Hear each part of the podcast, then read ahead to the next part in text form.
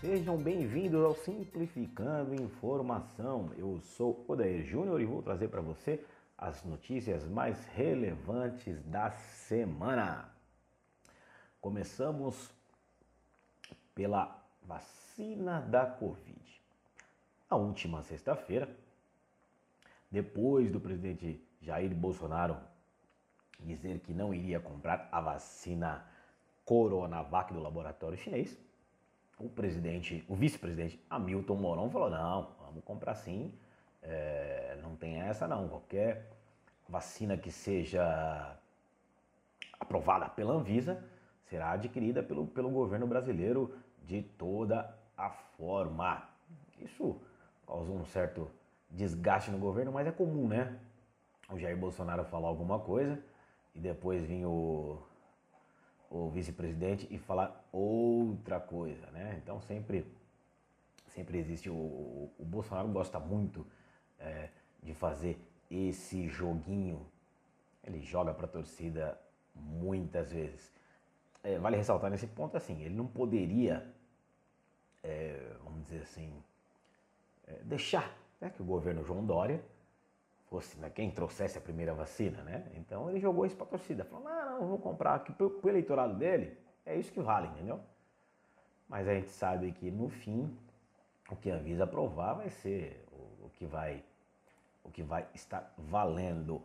E meio esses embates políticos envolvendo a eventual compra da vacina pelo governo e também a obrigatoriedade ou não da vacina, que virou até caso para o Supremo Tribunal Federal, os governadores se reuniram em Brasília com o presidente da Câmara e do Senado, tanto Rodrigo Maia como o Davi Alcolumbre. O governador do Piauí, Wellington Dias, disse a jornalistas que os governadores defendem que o Brasil adote a primeira vacina que a Anvisa testar e autorizar. Entre os representantes também estavam Renato Casagrande, do Espírito Santo, Eduardo Leite, do Rio Grande do Sul e Mauro Mendes, do Mato Grosso. No panorama da Covid, o Brasil está chegando a. Cadê o número aqui? Aqui. 161.170 óbitos até ontem. Foram 622 mortas, mortes registradas até ontem, quarta-feira. A média móvel é, foi de 384, maior do que a véspera, porém, porém ainda abaixo dos 400. Né? Vai, vamos, vamos manter mais esses números aí por algum tempo. Total de infectados, 5.590.941 brasileiros. Destes, 23.815 no, no último dia. Três estados apresentam indicativo de alta. Santa Catarina, Ceará e Piauí. Outros 11 estados e o Distrito Federal tem, apontam uma curva de queda. E sobre o Supremo Tribunal Federal, né, o presidente Jair Bolsonaro afirmou que o Ministério da Saúde não dá tratamento diferenciado às vacinas em desenvolvimento da China e da Universidade de Oxford. Ele não falou isso abertamente, mas falou isso no parecer que foi enviado ao Supremo Federal, ao Superior Tribunal Federal. Eleições dos Estados Unidos, aquela confusão que é sempre as eleições dos Estados Unidos mais uma vez está acontecendo. Biden tem grande chance de vencer, Donald Trump tem uma pequena chance de ser reeleito. Alguns é, especialistas norte-americanos dizem que o Biden já ganhou, falta muito pouco de acordo com a votação. E o Trump vai usar uma velha é, tática que ele já usa desde os primórdios, desde quando ele começou, que é utilizar a justiça para tentar é, prorrogar a sua derrota, né? Isso já é uma, uma, uma característica de Donald Trump quando ele leva a vida dele. A vida dele toda foi assim, sempre com disputas judiciais para tentar levar alguma vantagem. E ele vai tentar mais uma vez agora, é, na busca da reeleição, fazendo que é, as, os votos sejam recontados e tal, né? Dando mais morosidade ao sistema eleitoral, acusão de fraude sem ter provas, esse tipo de coisa. A eleição dos Unidos é uma coisa, é uma coisa muito, muito doida mesmo, né? Teve, é, tem uma Fox News que é, é aliada do governo Donald Trump, estava é, dizendo que, que o, o Trump tinha perdido no, no Arizona, né? E aí alguns apoiadores lá do, do Donald Trump foram lá, alguns armados e tal, e foram lá é, fazer manifestações e tal, falando para pedir a parar de contar de votos e tal, não sei o que lá. Chegou até separado por um tempo é, a, a, contagem de votos, mas, mas continuou. É, caso Mariana Ferrer. O tratamento recebido por uma jovem durante o julgamento do homem que ela acusou de estupro em Santa Catarina provocou indignação da, de toda a sociedade. Né? É incrível como o Ministério Público de Santa Catarina, e, e aí você coloca os advogados, as pessoas né, envolvidas nesse caso aí, como elas fizeram, é, usar uma artimanha terrível para absolver o suposto, vou colocar dessa forma, porque ele não foi condenado pela lei, o suposto estuprador. É, foi realmente absurdo ver aquele vídeo lá do depoimento dela, o advogado agindo como se estivesse na casa dele, né? como se tivesse uma reunião em casa e ele falando o que quer da forma que queria, tentando humilhar, tentando é, fazer com que a jovem se sentisse mal, se sentisse péssima e ainda utilizando dessa ferramenta para que ela começasse um, uma dramatização e utilizando a dramatização como se ela fosse, estaria se vitimizando e tal. Efetivamente, só os dois sabem o que realmente aconteceu. O fato é, certo? Independente de ser julgado é, inocente ou, ou ele seja culpado ou não, é que um advogado, um juiz, o Ministério Público não pode agir daquela forma no, no julgamento. Ponto. Isso, isso é fato é fato consumado.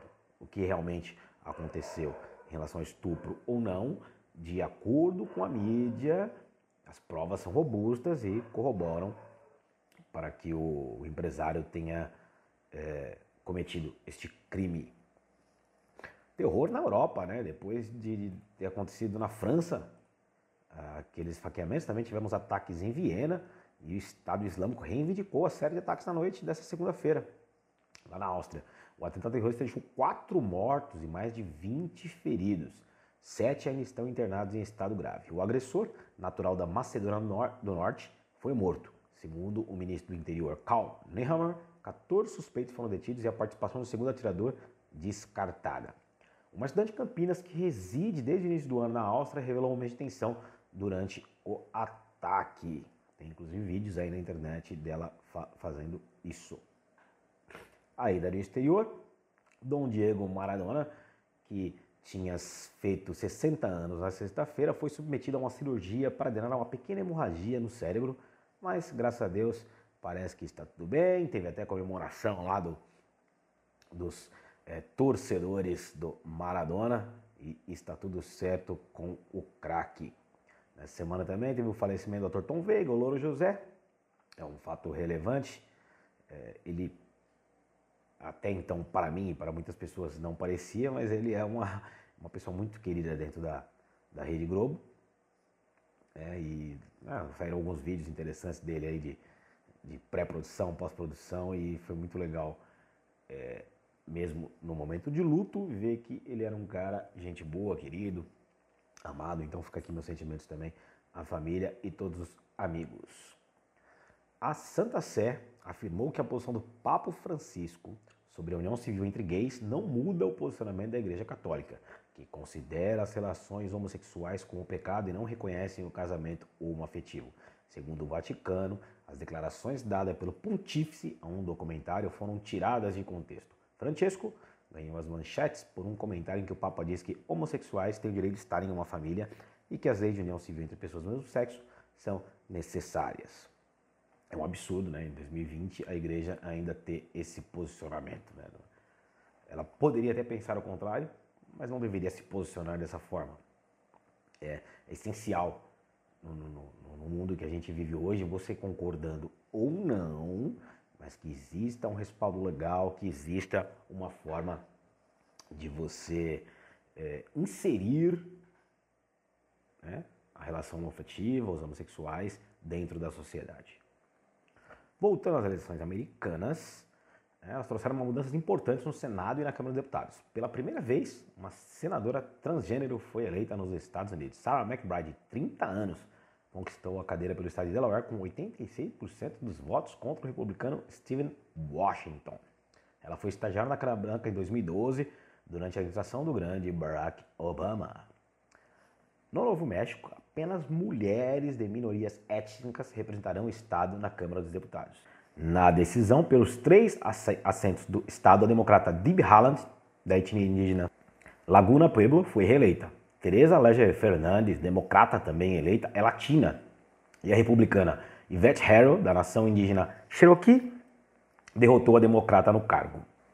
Voltando ao Brasil, por 64 votos a 2, o Senado derrubou o veto do presidente Jair Bolsonaro à prorrogação até 2021 da desoneração da folha de pagamento de empresas dos 17 setores da economia. Esse veto já era esperado, porque já tinha feito um acordo entre o governo e o Congresso para que algumas outras pautas do governo fossem aprovadas e esse veto fosse derrubado para ser prorrogada a desoneração. Ainda sobre o Brasil, a produção industrial teve um crescimento de 2,6% no mês de setembro, na comparação com agosto, já é a quinta alta seguida. Segundo o IBGE, a atividade industrial do país agora se encontra 0,2% acima do nível de fevereiro. Então a, a produção industrial já retomou o período pré-pandemia. Contudo, o setor ainda se encontra 15,9% abaixo do seu nível mais alto alcançado em agosto de 2018. E para finalizar o nosso programa, poluentes da tragédia ambiental de Mariana ainda atingem o mar cinco anos, já fazem cinco anos a tragédia de Mariana, após a ruptura da barragem. A análise do sedimento sugere que há um fluxo de rejeito de minério chegando à região, poluente se move na direção do arquipélago de Abrolhos. É algo preocupante aí para o meio ambiente.